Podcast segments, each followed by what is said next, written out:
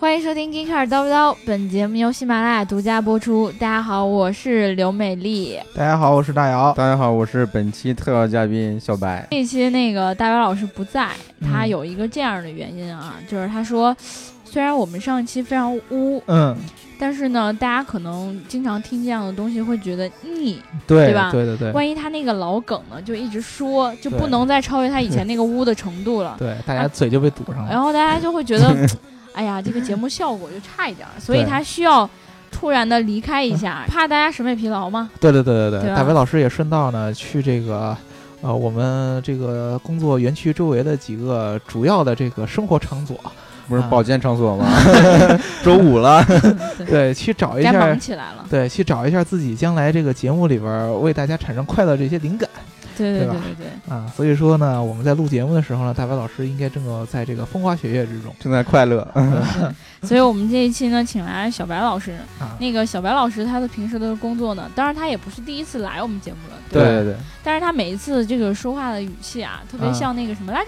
呃，是党支部书记，哎，对，所以呢，大家可能会对他的这个语言的这个风格可能不太熟悉。对，呃我们有必要再介绍他一遍。嗯，再介绍一下是。小白老师呢，是我们这个 Gika 虽然算不大的团队，但是呢，呃，我们的风格呢一直是这个根正苗红的，嗯，对。我们 logo 都是红的嘛。对。对，所以说呢，小白老师呢就是我们这个团队里边最最根正苗红的最红的人。党支部的书记。他们都叫我白书记。对对对对对这个你大家可能现在听总节都看不出来啊，小白老师左手捧着电脑，右手拿着一个大茶缸子，是吗？然后面前电脑上铺了一张报纸，电脑上然后电脑里面玩的是扫雷，还有一话筒好吗？有支架那种啊。对有支架的，对，然后啊裹了个红布子嘛，对，然后该清嗓子了，白书记。嗯 嗯，哎，村头厕所没纸了啊。按照我们以前的流程来念念评论吧。啊，然后，嗯，上期我们的评论里面呢，有很多的同学就表示啊，这期节目呀，好污呀，嗯好喜欢呀。嗯，我对于你们这样的评论，我觉得非常的痛心疾首。对，你们有没有想过，我现在都不觉得我们的节目污了，那我这样我怎么办？你们你们就应该说，哎呀，节目不够污，然后会让我觉得，哦，好像是不够污。你们说好污呀，我其实聊的时候我都没觉得污，没听懂是对吧？，不不是没听懂，是每一个都觉得很正常呀，就应该这么说呀，对啊，对啊，你们怎么会觉得污呢？哎呀，你们知道这个最近刘能每天都在这个进步的过程当中，而且这个哦。进步呢，都是我们大家这个有目共睹的哦，啊。呃，随便随便，原来呢是我跟大白老师聊天呢，经常会走到一个没法聊的一个境境界。嗯，就是我只要说随便说一句话，大白老师进入他那个状态之后，哦，巫妖王变身之后呢，他就可以随便一下把你任何的一句话给扭转成一个污段子。哎，对，没错，啊，但是最近呢，啊、以前呢，就是一旦我们出现这种情况的时候，刘能会在旁边一副那个，哎呀，好可怕的那个表情。就是看不懂，对啊迷之那个看不懂。对呀、叔叔还是个孩子啊，就那个那个，我还是宝宝呢。对那个那个表情。但是现在不一样，了但是现在居然刘能叔叔有可能会把大白老师那个污段子再给上升一个高度，给你扭成一个更污的一个段子。我觉得这件事情很奇怪。现在刘能的一些段子我已经听不懂了。所以你知道环境对于一个人的影响有多大吗？对，因为我相信啊，这个作为咱们节目的这个忠实的粉丝，你们在生活当中一定会有一些超越大白老师的污段子的。我也我感觉也是这样子的。对你们怎么能听得懂呢？对啊，对对啊，对啊，要不然你们怎么能享受这样的这样的大白老师的这个这个这个平常这个风格呢？对，对听的时候就特别的享受，真的可享受了。对，因为我我呀，我也认识几个这个平常可能不是那么污的人，嗯他们对于上一期节奏这个节目的这个层次，已经完全完全到达一个崩溃的边缘了。就改不到点了，啊、是吗？一一度就听不下去了，你知道吗？啊，我觉得这个咱们评论间有这么多人都觉得，哎呀，过瘾。所以你们也不是什么好宝宝，呃，对，说明你们这个平常啊，这个生活场所去的也是挺多的，嗯对是吧？生活经验也比较丰富嘛。对，嗯你们不要光跟大白老师说，哎呀，污的好喜欢，对吧？你们的评论里边也稍微那个 什么一 点儿，开放一点，对吧？不不是收敛是吗？啊，这个这个，呃，说一点儿这个让我们刘能叔叔比较宽心的话，让刘能叔叔看一看他还是有很长的路要走的。对，你们不能让我觉得我这就到头了。对对对对，我要往前进步呀，我是需要进步的，对不对书记？对对对对，对吧？然后我们三个三个代表嘛，对吧？我你这个又要被又要被封了，你三个代表这是让你说是什么玩意儿？对啊，我胸前的红领巾应该更红才对嘛，吧？对对，因为你像我看我们这个节目到现在是九十七期嘛，嗯我，们还没有成为百年老店呢，而且我我们未来们不能再被删了。对我们未来还有很长的路要走呢，对对吧？第一个我们不能再被删了，第二个那个刘能叔叔现在就要到达极限的话，不合适。对，啊不合适，对，要未来要更高的突破，对吧？然后我们接下来再念一个评论吧，嗯，是叫包子颂，嗯应该这么念。然后他说等到十二点半也没更新，嗯这次是几点呀？嗯，我们是不是又有一个新的竞猜环节，叫做你猜猜我们几点更新？对你猜猜我们几点更新啊？这个竞猜的这个时间可以延展到啊，从每周四的 晚上 晚上六点延展到六点有点早，他们都知道那会儿不可能。啊，那就晚上八点八点嗯，啊，延展到 周五凌晨两点啊。最晚我记得有一次更新是两点多，这个真没准儿，因为我经常问刘能几点发，然后我去抢沙发。然后你知道我是一个特别公正的人，特别是跟书记这样根正苗红的人，他都不我怎么能告诉我，我怎么能偷偷告诉他几点发呢？对不对？不给书记走后门儿，对那听众，嗯 我为什么想到了一些奇怪的东西？嗯，继续，嗯，不那走后门儿。那听众宝宝们怎么能抢得到沙发？对不对？嗯，对吧？关键是我最近也发现，这个小白老师这个评论的积极性也下降了。走后门儿的意义很强。哎呀，这个不太好啊，不太好。然后我再念一个评论啊，嗯叫做“硫酸罐头”的人，他哎说：“呀，这位听众朋友，我觉得你这个罐头这个好吃吗？好吃吗？好喝吗？好喝。有这样的罐头吗？你这罐头用什么材应该腐料做的？蚀了吧？对啊，然后他就说：“为毛我的评论发不出去？”然后能美丽出来管管，能美丽这个名儿也是挺屌的、啊。对 对，你们这个起名的时候能不能统一一点儿？对刘能、刘美丽、能美丽、美丽能。对对，然后我就是也说过，这个喜马拉雅它那个后台可能会有一些，比如说关键字的限制。啊，今天我就回复了一个小伙伴的评论，嗯然后我觉得我那句话里面一个脏字儿都没有，嗯，就是甚至连污都没有，嗯就是很平常的话。嗯然后我发，他告诉我有敏感词儿，有嗯限制，不能发。我当时就惊呆了。嗯，后来我就把前面那个字儿，就我写的是吃口饭，我把吃口饭删了，我写我换成吃完饭，换成吃口，然后 然后完了之后口还不行了。换换换成口吃就通过了，就通过了。我就觉得这个事情特别特别奇怪，啊，吃口饭对吧？哦，这个关键点在口上特别。难以理解，你知道吗？口还不行了，真是。呃，嗯，对，然后，哎呀，天呐书记啊，嗯继续继续。嗯啊，昨天我们在节目里面就说让大家猜猜我们喜欢的球星是谁。哎，对嗯，对，刚才我说到昨天，你发现了没？啊哎，你没发现吧？哦，发现对，我们今天这一期 节目还是在周五录的，为什么呢书？记刚才已经说漏嘴了。呃啊真的刚才不是说那个周五保健了吗？哎呦，不好意思啊，我都没有注意呢。反正嗯我们的节目现在基本上周天的节目就在周五录，对吧？对所以你们想要被念到评论呢，就最好尽快的评论，对吧？我们节目一发你就评论，对吧？对，周五有一天的时间供你们评论，嗯然后大我知道大家很想被我念到，因为我的声音这么好听，对不对？对对对对，好奇怪。其实不用敷衍，我们会敷衍你。然后，然后完了之后，就有人就是猜呀，说我喜欢的球星是詹姆斯，就那小皇帝詹姆斯，对吧？啊，嗯，其实他的气质，我觉得应该是很多女生会喜欢的。型的气大活好嘛。但是 不好意思，你们猜错了。嗯，嗯，对。啊当然，你先说你喜欢谁吧。我喜欢。嗯，呃，我看那个逍遥说猜的非常相近真的吗？啊，说我喜欢，啊，猜我喜欢纳什和诺天王，啊，对吧？你这个诺天王是对的，但是诺天王也是我后喜欢上的。我最最开始喜欢的这个人呢，跟纳什的地位非常相近，叫做贾森基德啊啊，是另外一个你知道是谁吗？我不知道啊。啊唐唐吉诃德是吧？嗯啊，是这个著名的也是 NBA 的一个非常有名的控卫，嗯嗯，以这个投篮特别特别不准著称。对，这是以这个得分能力不强，但是抢篮板和助攻能力很强著称。啊对我就喜欢这个。后来他去了小牛队以后，跟这个诺维斯基配合拿了一个总冠军，所以说这俩人后来我就都喜欢了。啊，原来是这样嗯。那我觉得逍遥老师肯定是跟你相爱相杀。我老觉得是最近逍遥老师呢，无缘无故的经常找我撕逼。人家不是最近吧？他是自从出现之后就要跟你啊，撕对，逼自从自从见到我以后啊，就就跟我要跟我撕逼，爱之深，恨之切。对，而且而且而且而且而且上一期呢，他给我回复了那个东西，哎呀，我都不忍直视。你说你这么一个大老爷们儿是吧？像另外一个像像我同样的一个大老爷们儿送两朵花儿，你说你这个给评论，给的，对，你说你这个评论是什么意思吗？对不对？这样说嘛，就是我爱你啊。对，而且而且我并不喜欢向日葵，对不对？哦，人家说你的菊花变成向日葵，更是什么意思吗？他他他送我向日葵，送我菊花，是什么意思吗？我并不喜欢这两种花啊。就是你的菊花变成了向日葵啊。哎呀，我林叔你好污，我都听不懂。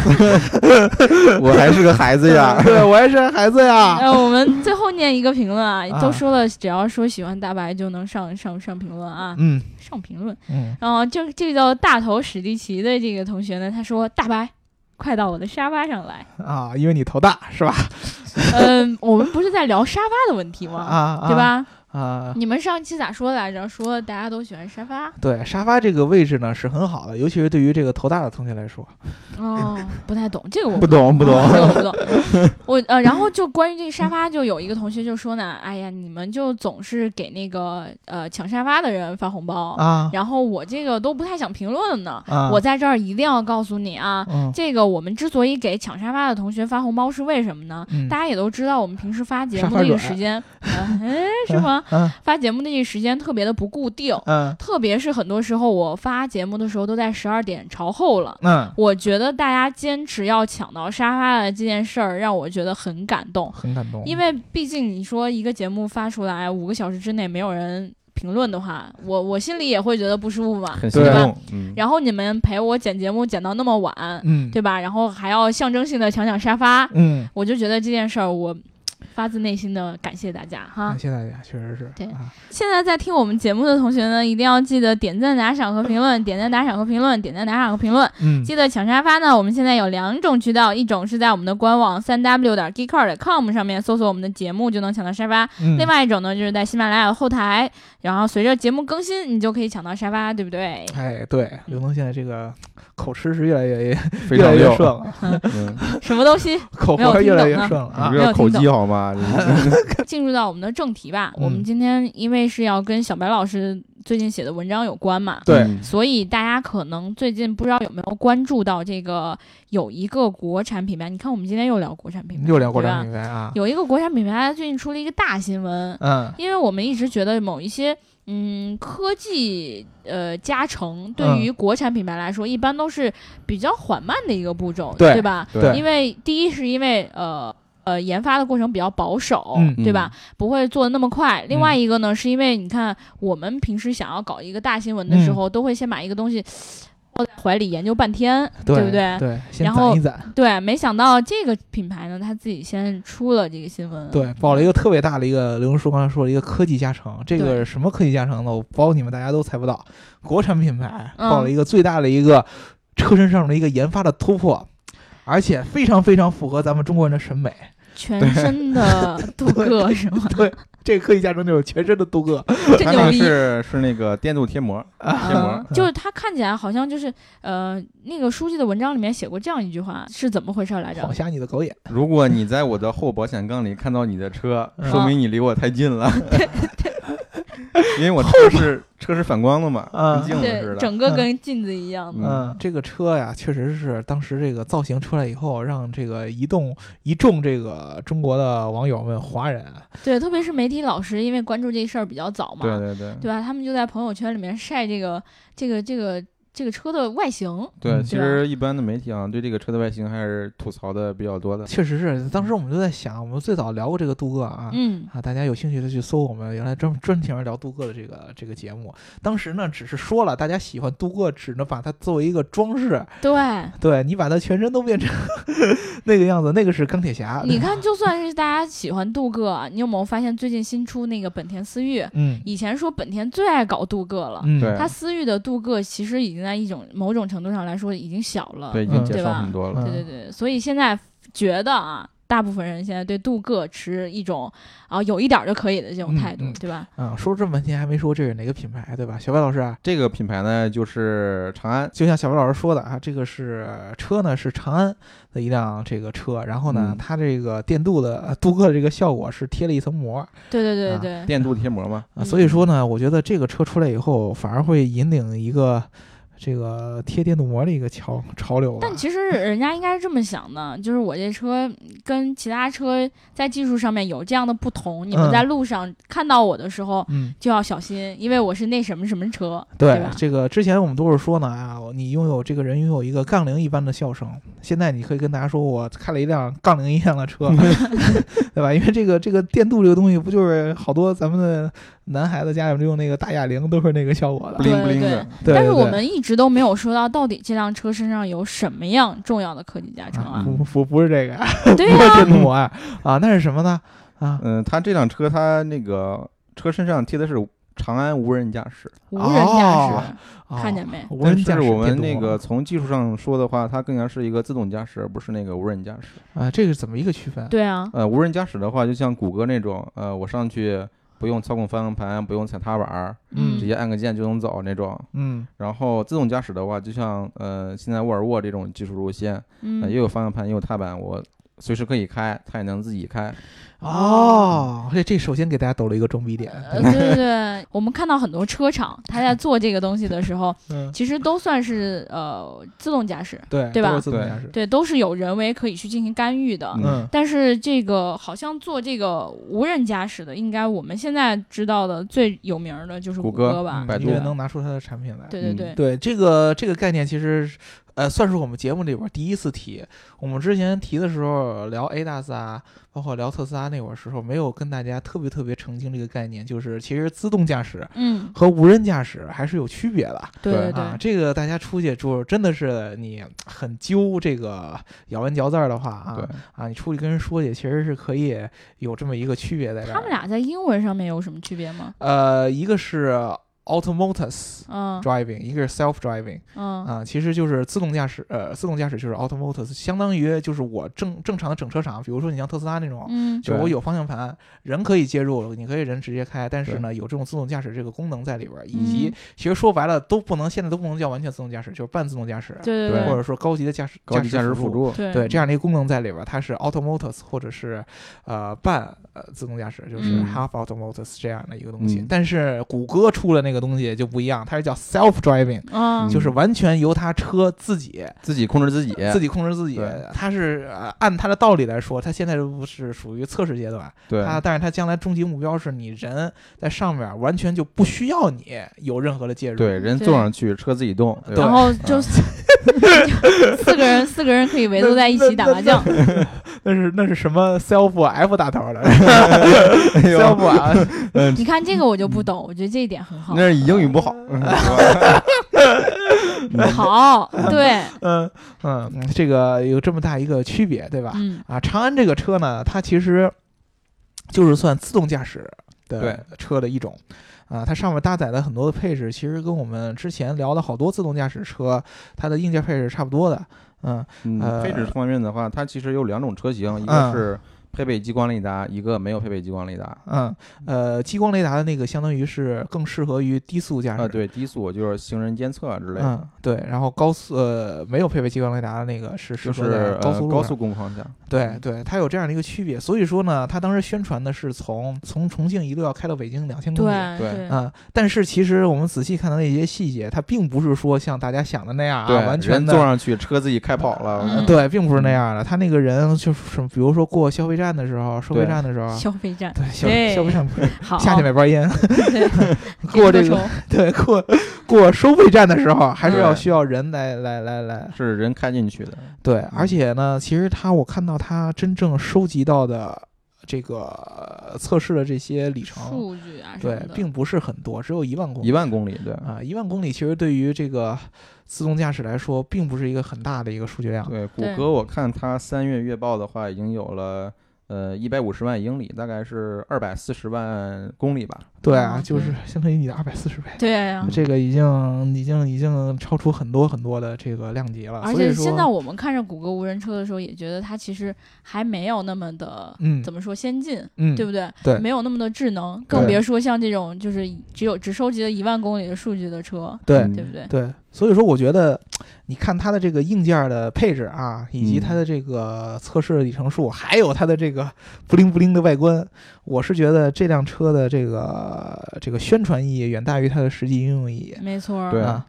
所以说我我我现在其实很关心的就是他到底在这个路程上跑到什么地方，以及他现在跑的一个状态是什么样的，有没有可能就没人看的时候，他就偷偷就自己开始开，这个应该不会，他有那个请一队媒体来全车跟着，然后嗯他实际在高速上的话，就是用了一个车道自主保持，嗯就是它可以呃车可以自己保持在车道中间，嗯嗯，然后还有一个 ACC 自适应巡航，嗯就是可以跟着前面车跑，我定一个速，嗯然后主要是这两个功能来嗯控制它这个车。嗯当然还有一些额外的一些自动变道啊之类的，这些主要是辅助。嗯，其实这一套东西跟咱们之前说特斯拉那差不多吧。对，其实功能上面来说的话，特斯拉也可以做到。嗯你可以开着一辆特斯拉从重庆到北京完成相同的这种实验。嗯现在量产车的话，自动驾驶程度最高的还是特斯拉吧，还有那个沃尔沃还没上市的 S 九零。，S 九零嗯对。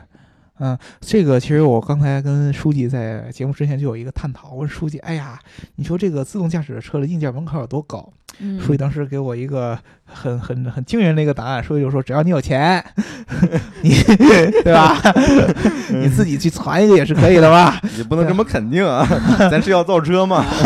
对我们有这样的计划，对吧？对，因为呃现在其实我们我之前在 CES 的时候就跟他聊过好多，比如说激光雷达这些技术，嗯有很多很多的成型的这些供应商去做，比如说你像整套的有博士可以做，然后你像单独激光雷达有这个 Quality 这样的公司或者嗯 Velodyne 这样的公司可以给你做，啊、这些件儿你在这个只要你有钱，就要说一说，然后有钱有渠道，你都能搞得到。对啊、就你把它搭成搭出一个硬件的这一套的设备来说，还嗯是相对来说比较容易的。呃，比较困难的是你怎么能够让它识别出这些东西，一些算法的一些上的一些，对，其实这次长安做的这个自动驾驶车呢，可能长安一方面开放的是一些车辆的呃控制权，嗯然后一些自动驾驶部分交给别人来做的。啊、其实也就是说，它还是有一些算是那种半代工的一种形式吧。对，嗯，帮他做一个整套的一个解决方案啊。咱说完那个长安这个事儿，其实好多人就说，那它跟那个谷歌那个到底有什么什么区别？对，而且我们也挺好奇的，就是说长安如果用了这样的技术的话，它什么时候能够落地到自己的车上，对不对？嗯我们很多长安的车主可能就会想说，呀，长安现在技术这么牛，嗯对不对？我什么时候也能像特斯拉一样开上自动驾呃，驶？是对，其实长安这方面已经有了很多的规划，他们计划是到呃二零一八年落地一些呃量产车的自动驾驶功能。哦，其实呃这些功能是一步一步开放的，并不是呃一蹴而就这种。哦对，它它肯肯定这个相对来说风格是有区别的，不会人人都像特斯拉那样说给你开放一样就对完全直接一步到位。啊，这个是很很危险的。说一步到位，其实就就有点像谷歌那种感觉了。对，谷歌也搞大新闻这种。对，因为为什么呢？其实好多人在问我，你看为什么谷歌这样的公司和像特斯拉他们做的这个，说白了就都是自动化驾驶的这样一个尝试，他们为什嗯么做的东西这么不一样嗯啊？他他为什么谷歌为什么非要做一个完全的，比如说把这个呃方向盘啊、刹车、刹车片啊、刹车。踏板这些都给去掉的这样的一个嗯车，为什么要这样？其实这个道理很简单的啊，你看，毕竟谷歌它自己不是一个主机厂，对啊，不是一个汽车厂商，对对吧？你看我特斯拉做这些东西，包括长安做这些东西，它这种做自动驾驶功能，算是啊，它最根本的一个需求或者一个目的，其实是要为它现有的产品做一个落地以及一个宣传对啊，增加自己企业科技感的一个形象。但是谷歌不一样，谷歌它现在没有一个成型的汽车科技呃汽车的产品出来，人家又不造车，对吧？人家要做的是未来的一种出行的一个模式。对，呃严格意义上来说，它都可以说我不是在做车，我是在做未未来出行嘛。对，谷歌一直给我们的感觉就是科技感特别强嘛。对对对，这个它完全这个两种企业对这个事儿的呃做这事儿的需求是不一样的，对和目的是不一样的。我们能看到那个知乎上面有很多的人嗯就提出了这个疑惑，嗯就说这谷歌它在造这个无人驾驶车的时候，嗯是不是它的逻辑出了问题？嗯然后是不是它对于自己太过于自信了？嗯像一般的这种整车厂，它可能选择我要在自己的车上嗯去加上这种自动驾驶的这些功能，嗯那它肯定是会做的比较快，嗯或者说会比较简单，而且它落实起来是非常的迅速，可能嗯会比谷歌来造这个车的速度要快很多，对不对嗯？让人觉得它是可以实现的，而且是可以你自己用到的。嗯但是反观这个谷歌，它就不一样。嗯你说它，很多人就怀疑说，你说它做这个，嗯它车也不像车，嗯对吧？它用可能也用不了。对然后大家可能也不太会去接受这个东西。嗯你说它是不是它在逻辑上出了问题呢？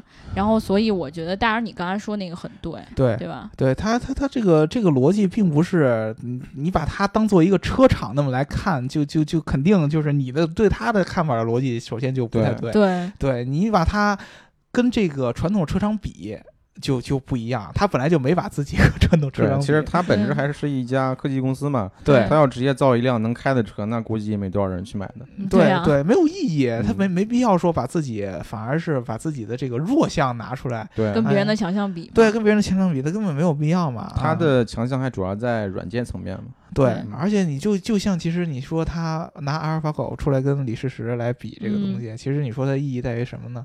呃我更大的也是一个宣传层面的一个意义，就就是显得我牛逼呗。对我对能做成什么样？那那人家自始至终就是这么一个形象，他做这个自动驾驶方面的肯定也得是比现在的车厂要超前一步来做。这个逻辑一定要是其实用那种科技感来碾压你，对这个逻辑其实是很很好理解的，而且说呢，谷歌，呃，真正做这个呃无人驾驶的这个项目，其实追溯是非常非常早的。嗯，最早它这个项目好像是零九年开始，对，零九年就有，而这个自动驾驶这个概念，从可能从一九呃五六年美国就有这种人对提出这种概念，但是非常非常超前的那种就是。那种科幻小说里面可以写到的对东西嘛。大家那会儿就在幻想，哎呀，你看我们能不能在一个非常非常宽敞的一个汽车里边，对吧？嗯完全完全没有司机，也没有人盯着这个前面的这一个路况，大家就在这个车里边高高兴兴的吃着火锅，唱着歌，对，对对吧？啊，就跟那个火车、那个餐车那种感觉一样的嘛。嗯对吧？就就这种感觉，能不能这样？当时就有人这种幻想了，而且当时这个谷歌最近，呃呃，谷歌最近的这个无人车的这个负责人老出来演讲，对，各种各样的各种各样的活动都来刷脸。其实一直在好奇为什么其实这么做呢？也是为了宣传他嘛。他这个就说什么呢？这个当一百三十年前这个奔驰发明第一辆车的时候，这个车就最后的结果就是撞上了。这对这哥们儿开着奔驰开着他的车啊，在这个大家面前、大众面前秀的时候，就把这车给撞了。所以说，这个车呢，自始至终不是一个很安全的东西。，对，嗯，他们要造这个东西，就是呃 self-driving car，虽然说叫 car，但是它不不是并不是一种车。他们把自己定位定义于未来出行的一种变质变革，就是 future mobility，未来出行嘛。啊、他们主要说要变几个点呢？第一个安全性。啊这个就毋庸置疑了嘛，啊、这第一辆车都撞了墙了，那么现在车，呃，不管是这个伤财呢，还是害命，反正都会有这种交通事故。对对对，啊，它第一个要变革安全，第二个要变革交通的这个路况啊。现在呃，大家在国内肯定深有体会。我就是之前去出差，广东和深圳，照样这个拥堵，虽然没有北京这么严重吧，嗯，但是一样拥堵让人连很西安都堵，你对对对这个拥堵一样是非常恼人的，经常会呃出现这种哎呀，因为堵车啊晚了开会的时间，嗯误了飞机，经常会有这样的情况，非常而且非常关键是我们以前写过，这种堵车它并不是出于什么出了事故，对对对不对嗯。不是说路况真的出了什么问题，而是说所谓的这种幽灵堵车，对只不过就是你开车的速度一快一慢，然后导致了它这种潮汐的这种对一波一。波的那种。对对对嗯对所以这种堵车就会让你觉得很无奈。对，非常非常无奈。我之前那个出差之前，我去机场，当时十一点的飞机，然后呢，我在九早上点五点就出发了，那倒不至于，起不了那么早啊。早上九点的时候多就出发，然后出发呢，我当时就想着九点出发吧，我怎么十点我也到机场了，嗯对不对？然后当时我就我就在在在在在，因为我是打车嘛，我说，呃，我是周六周六周上午，反正你是按照北京的路况来考虑的呗。对啊，我说不应该很堵车呀，嗯一般的情况下，说走吧，结果走到机场高速上。最后就出现了刘东书上说的那个情况，就那个嗯堵啊，而且而且当时堵的一点原因原因也没有，嗯，就是突然这个车堵堵堵堵堵堵了大概有半个多小时，将近四十分钟，到又走了，到到一个点上嗯啊，就突然就所有车就都都开始飙起来了啊，就一下速度上来了，没有任何的堵塞，嗯没有任何的说并道啊。啊，呃，或者说转道啊，没有任何的这种特殊情况，就到一个点，突然大家就都开始就就不堵了。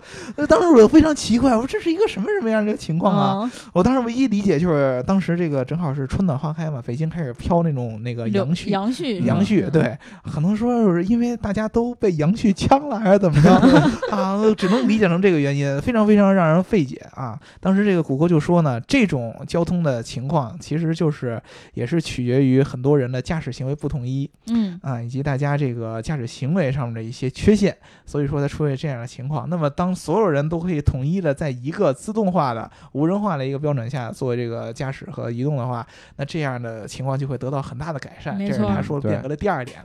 第三点就是说，现在有很多人，啊、其实他是呃。驾驶能力是非常受限的，比如说我们之前也聊过一期残障人要开车怎么办对，对对对对啊？之前我们聊过那期，那一期我们收听量非常非常的惨 惨淡淡是吗？啊，可能因为大家觉得这个呃这这这这样的话题离我们的生活可能比较比较因为我们不是残障人士，但是好奇怪，我当时聊这一期的时候，我觉得我有一种社会责任感，对对嗯对吧？我就莫名的觉得你怎么能不关注这个事儿呢？你看，就有人为他们做了这么好的事情，你怎么能不关注呢？嗯对对，没有想到，真的没有人关注。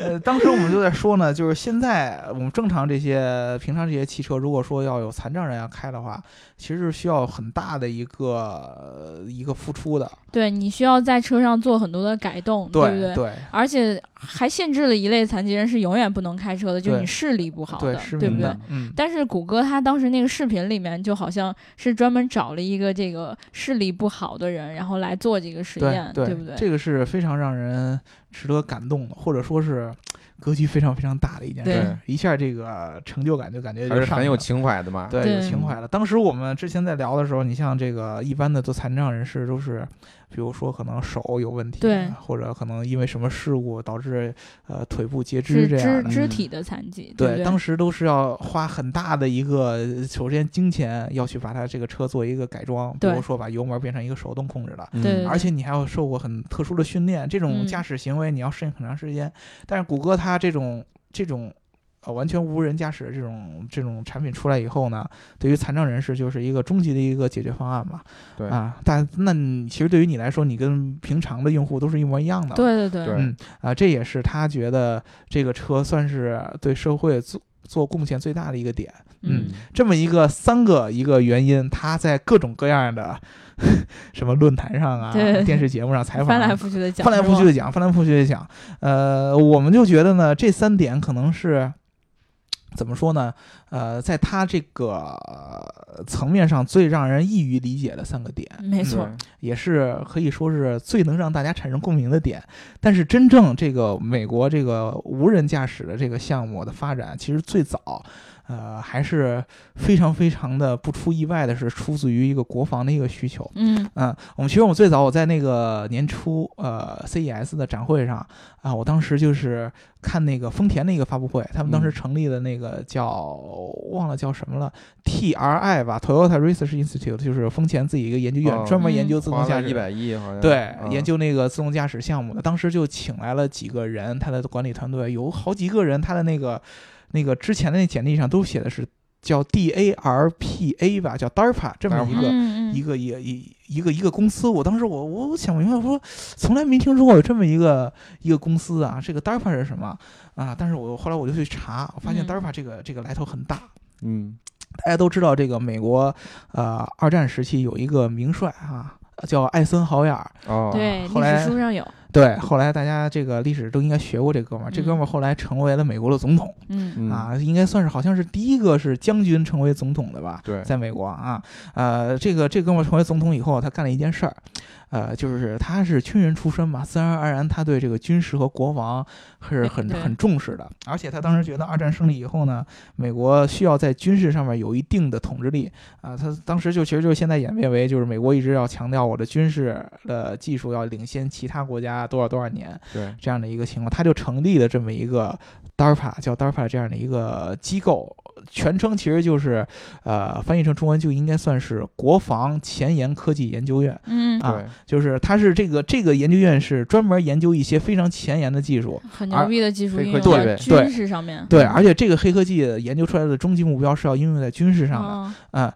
呃，其实，在零四年的时候，这个 DARPA 就做过一个项目，叫做 DARPA Grant Challenge，啊，这个项目是什么呢？就是他们举行了一个比赛，嗯，这个比赛呢，并不是一个国防性质的一个比赛，而是嗯针对好多美国的大学和这些科研机构啊。什么项目呢？就是他征召这些所有这些有关的这些机构，他们去做这个呃自动驾驶的、呃无人驾驶的车，对，然后呢，从美国的洛杉矶嗯，开到拉斯维加斯。看谁开着没没事儿呃，，对，其实就有点像长安这种从重庆开到北京啊这一回事儿。当年没几个人能完成的，好像。对，零四年第一次出来的时候，参加的这个学校也很有限啊，和最后参加了这个，应该我记得当时忘了是五组了还是七组，没有一组能完赛的嗯啊。当时可能全程当时是至少要跑五个小时。我们当时我跟管总去 CES 的时候，就是从洛杉矶开到拉斯维加斯嘛，非常漫长的一条路。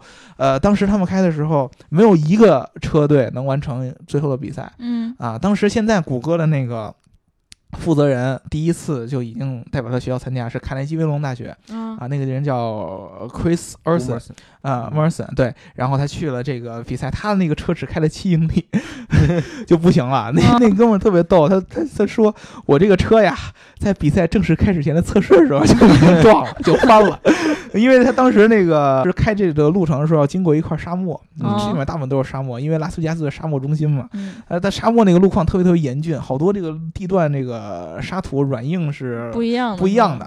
他经常这个车在硬质的地方下还没事儿，一到 软的地方就会翻。嗯啊，他经常他之前就翻了，然后他们就连夜去给他做优化和修改，然后嗯说、啊，就就真正参加比赛的时候，反正把这车抢救过来。哦结果这个车呢更严重，开了七英里，不但翻了，而且还着了，呃，导致心疼对就修都修不回来了。当时就是所有的这个比赛的这个参赛的人都没有完成比赛。嗯但是到零五年的时候不一样了，零五年的时候已经可以有五个车队最后完成比赛嗯啊、当时的时候就是最后完成比赛的一个是斯坦福大学，就是现在那个硅谷所在的那个大学嘛。嗯啊，还有一个就是另外是哪个大学我忘记了，但是当时这个情况一出来，就是对 DARPA 的这个影响力就非常大。当时就已经开始有美国军方来看，哎，说哎你们这帮人做的可可以以呀、对啊 啊，第一年的时候还没有人完赛，第二年嗯。的时候就开始大家都可以糊弄完了这个比赛，不管你是中间，比如说有人还把这车拉出来，说扎树洞里了，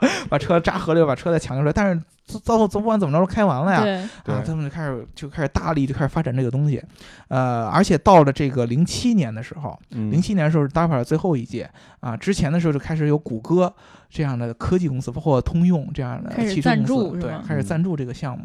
啊，所以说呢，当时其实谷歌就是从那时候开始接触到这个无人驾驶的这个啊这样的一个行业当中来了。嗯。当时谷歌就觉得，哎，这个东西有发展前途，而且其实当时就是 DARPA 这样的公司是由美国军方和政府大力支持的。嗯。啊，这个这个行业有资源，对吧？有钱，而且又有政府的支持对啊，而且又这么符合谷歌自己的这么一个呃发展科技前沿的这么一个形象，对，谷歌就决定自己出来搞。零九年的时候，其实零七年结束的时候。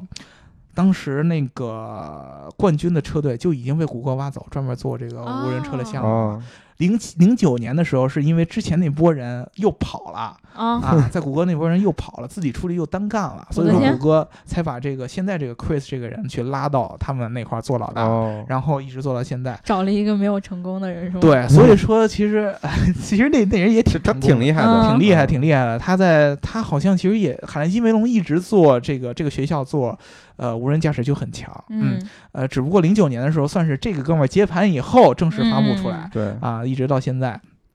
所以说，其实这个这个无人驾驶啊啊，为什么说军方要这么这么的去支持它？其实我们想一下，这些交通解决方案最终出来以后，对于我们人虽然是一个解放啊，但是其实对于数据上来说是一个最大的一个增长。对，啊，谁掌握了这个数据啊，谁就是在这上面会有更大的一个优势啊。所以我觉得再往下讲的话，我们这一期节目又要被删对掉要被极恐了，对对对对，所以说大家就想到这儿，点到为止，你们就别嗯往下琢磨了。嗯我们就主要说一下将来在这个车上会怎么样一种情况嗯啊。我们知道那个现在这个加州呢，不知道怎么回事儿，之前谷歌一直在加州做这个嗯自动驾驶车上的实因为验，政策比较宽松，对政策嗯很宽松啊。当时还给他们发发了什么自动驾驶呃无人驾驶车这个车牌儿嗯啊，而且之前还出过一个事故啊，呃，特别有名儿一次就是说这个谷歌无人制这个车撞上一个公交，对，对。那会儿，但是他用的不是那个无人车吧？它是那个雷克萨斯 RX 四五零 H 那个改装车，对对，呃，应该算是他现在那个特别 Q Q 萌那个车的一个前身嘛。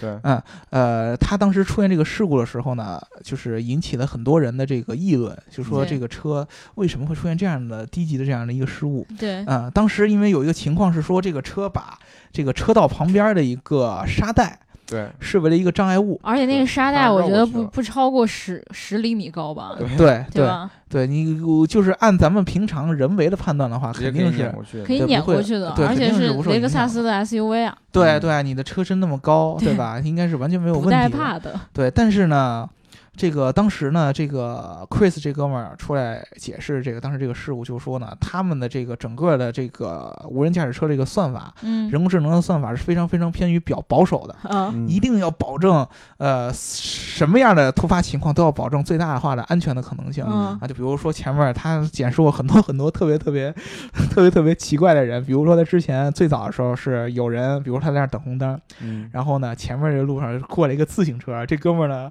已经冲到马路中间了，然后看到这个红灯要变，然后又绕过去，出现过这种情况。然后有的后边骑摩托突然从他侧边超车的。哎，对，嗯啊，有的直接就直接强行并道的，嗯都有这样各种各样的情况。而且在他这个无人驾驶车这个项目越来越被这个大众所熟知之后，很多人会特意找他这个车就上街去怼他，对上街去怼他。有人就专门组织这种项目，比如说在这个你这车停的等红灯了，对不对？嗯前面过来一对行人，从你的前面哇跳过去，然后还有那样特别，就美国有很多嬉还是皮士嘛，脑洞挺大啊的。对，好多嬉皮士专门逮这个车，嗯，在你的车前面裸奔，嗯，对真被撵了怎么办？对，他就特就就特意的去搞你这个车，他是说嗯的感谢你们这帮人，呃成天来搞我们，都是对我们很宝贵的数据嘛。嗯对啊，对，全被录下来了，对，但是他的要表达意思就是说，我经历过这样各种各样奇怪的形象，呃，各种各样奇怪的现象，可能一般人他对于这种奇怪的现象，他会有一种攻击的欲望。你敢跟我嗯面前裸奔，哥他妈蹭你，对吧？撞你，人人开车会有这种愤怒对啊。路怒症嘛，对吧？对你这这这这，你好好走路，蛙跳什么蛙跳？对，就跟那会儿我们记得那个比亚迪车主撞那谁的时候，就好多人就说就该撞。那其实你那个你那个你那个行为是完全不可能出现在一个呃自动驾驶呃无人驾驶车上面。对这种情况出现，一旦给这个系统开这个口子，嗯以前就说不清楚了。比如说，一直有人提的那个，我觉得是非常非常非常 怎么怎么说呢？非常非常纠结的一个问题，就没有必要问的一个问题，嗯就是当这个。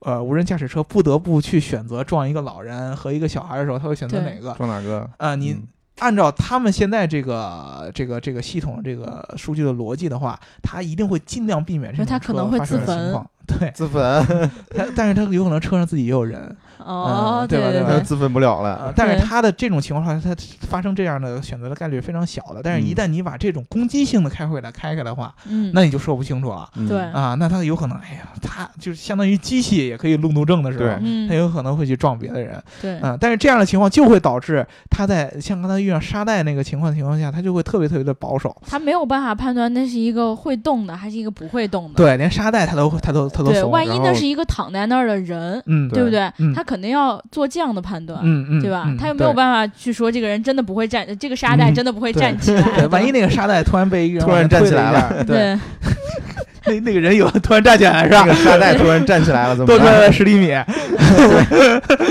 我的天，嗯，然后呢，这个当时他就解释啊，我们这个为了大家安全，所以我们算法特别的怂，嗯。所以说我们这个车呢有一个判断，沙袋首先是不能过的，所以说我一定要在嗯。沙袋前面停下来，但是停下来的同时，它又这个机器感觉到后边有一个大公共嗯嗯。啊，这个大公共呢，呃，这个机器就判断，哎呀，一般这个公公交车的司机呢，驾驶技术都应该不错，对都是老司机，嗯，对不对？不可能公交开公交的还有新手，这是很少了。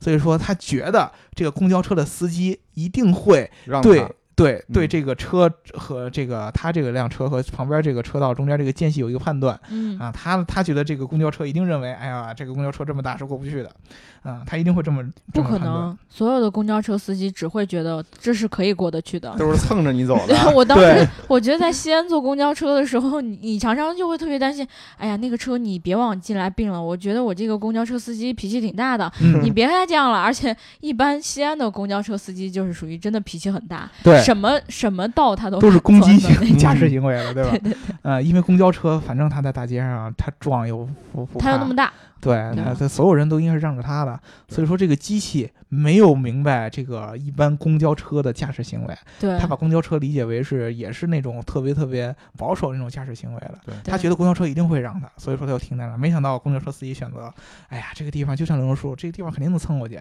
结果就没蹭过去，就跟他。结果给人对怼了，对，就给他怼在一块儿了。按照这个 Chris 那个那个那个言论啊，嗯，他的那个意思，他虽然他明没有明着这么表达，但是我觉得他的意思就是相当于这个撞车不怪我，对，对吧不怪我们这辆车呃，对不怪我们要怪就这辆车得怪司机，对我们这辆车是特别特别保守、特别特别听话、特别特别乖的，对对，不会去轻易去制造事故的。嗯啊，但是那，公交司机不一样，他觉得自己太自信了，嗯啊，他的判断有问题，他本来嗯应该让我这个车，但是他没有让，啊，但是这件事儿呢，引发了什么思考呢？就是这种车，如果说你一种保守的一个行为，是嗯。很难在这个，比如说有一半儿还是有人驾驶，有一半儿是无人驾驶，很难嗯有这么一个普及的，就会因为当面对其他人是攻击性行为的时候，你只是永远保持一个防守性的这么一个行为，那你只能去越来越多的去记录所有这些攻击性驾驶行为的这些一个情况的这个数据，嗯。你才能够做出提前的预判。嗯，其实在这次事故之后，谷歌方面也修改了一些算法，嗯，就是让车去识别一些公交车这种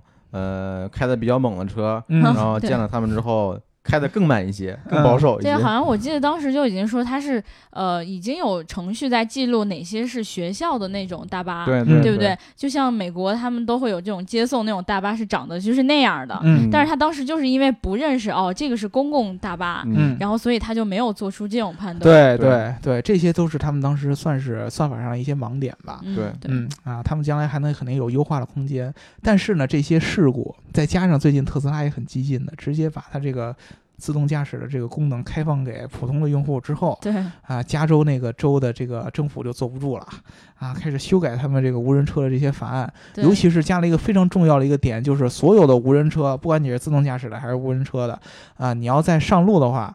或者说能够在这个真正这个消费者能够接触到的话，必须要保证你这个车上有这个方向盘，对以及紧急的刹车这种制动装置都要有。这个对于谷歌来说是一个很大的一个打击。白干了。对他之前那个小小鹏车是不能上路了，啊，对按按这个意思。所以说当时那个 Chris，我觉得他出来讲讲这么多情怀，也是我觉得是给这个加州这边施加一定压力嘛。对对对对啊，他之之前就发过一个文章，他就说这哥们儿就说你们这个加州这个法法律啊，简直就是呃强行这个让我们的这个科技逆生长。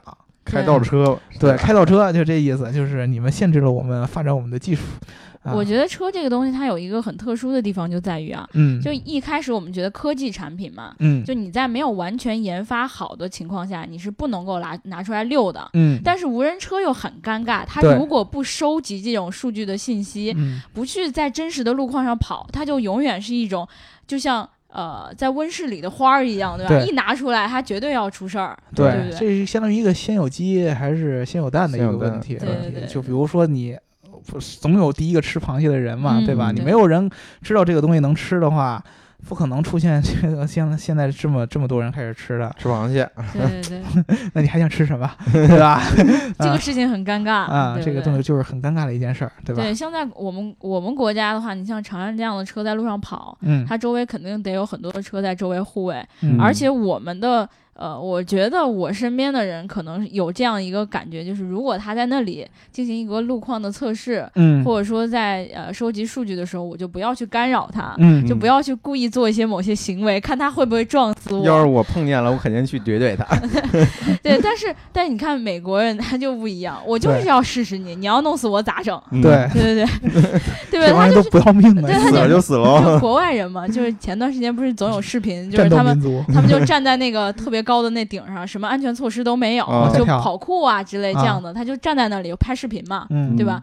然后微博上面人都就说，我终于知道为什么国外的人口这么少了。对，老作，对对对，你就站在最高的山上面，然后也不不做任何的保护措施，就站在悬崖边上给大家拍视频。嗯你想想，所以他就在车面前也这样，嗯我们就很保守。我就想说，你你你不安全，我就离你远一点儿，对啊，对吧？对啊，我离你远一点儿，但是其实对他来说，他不希望这样。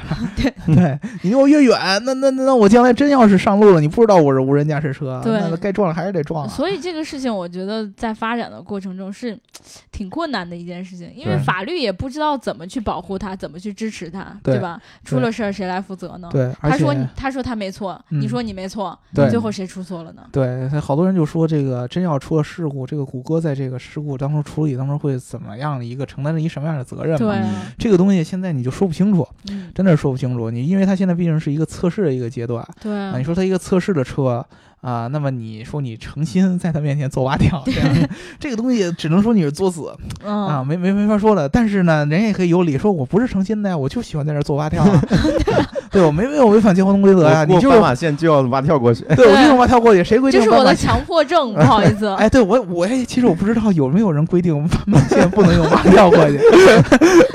哎，其实这这这这这个需要大家做一些这个测试对，做一些测试和研究，这个我没法说嗯下这个结论啊。然后等听完我们这期节目之后，大家就会发现微博上有一群人 开始拍视频，就自己的行车记录仪里面就拍出来，那个好多人过斑马线开始蛙跳。对，蛙蛙跳或者爬过去，呃，对对对，就是或者打滚儿过去。有裸奔的，对，所以我觉得无人车啊，跟嗯自动驾驶这个车，我们一方面希望它哎快一点儿。嗯就是能够把这些东西完善掉，然后嗯或者说做得越来越好，我们就可以解放双手。像我嗯这样女司机以后就不用再开车了，对不对？嗯我自己有辆车，我自己也能带着自己跑。嗯对，然后一方面我又希望说这个它在测试的过程中不要出现这样那样的情况，嗯然后不要去干扰我们自己的这个车辆、这个道路的这种交通状况。嗯对吧？虽然是一个悖论，但是我们还是希望科技在往前走。我们能做的事情就是发自内心的支持他一下吧。对，所以说我们倡导大家现在去找朝阳那个车前面去蛙跳，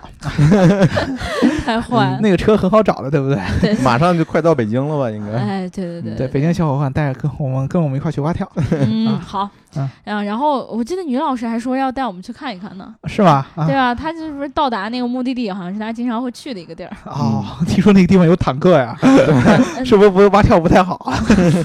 无人驾驶结果无人驾驶车没把咱怎么着，坦克把咱怎么着有问题了，是 哎，吧？这个不能聊了啊。对对对，哎，我们的节目嗯为什么现在总觉得有点忧虑，有点担心频呢？繁触碰高压线还，还没有还没有成为百年老店呢，就被封了，可咋整？对这个因为这个网监叔叔想让咱慢点成为百年老店，就他肯定希望这个百年老店请人发的肯定是我们网监哥哥。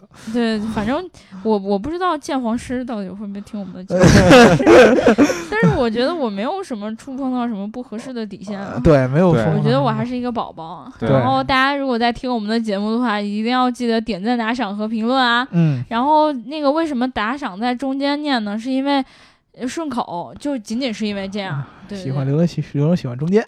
呃 一辈子美利坚。啊，嗯然后我觉得白老师不在的这一场，我觉得我聊的可红可专了呢。对对对对对，好好，在前面说的好几句话，我都觉得特别像那种正式的记者发布会。然后。我向我向那个白书记提出了我的问题，然后白书记给了我诚恳的答案，对对不对？白书记啊，这个事儿吧，我觉得吧，你说啊书记这个词儿会不会它是一个敏感呃词？不会的，不会。完了，这期又没了这一，期我们就是因为聊了书记这个词儿。白聊了，白聊了。哦 Oh no！完了完了，对吧？这一期我们且聊且珍惜，嗯且听啊且珍惜。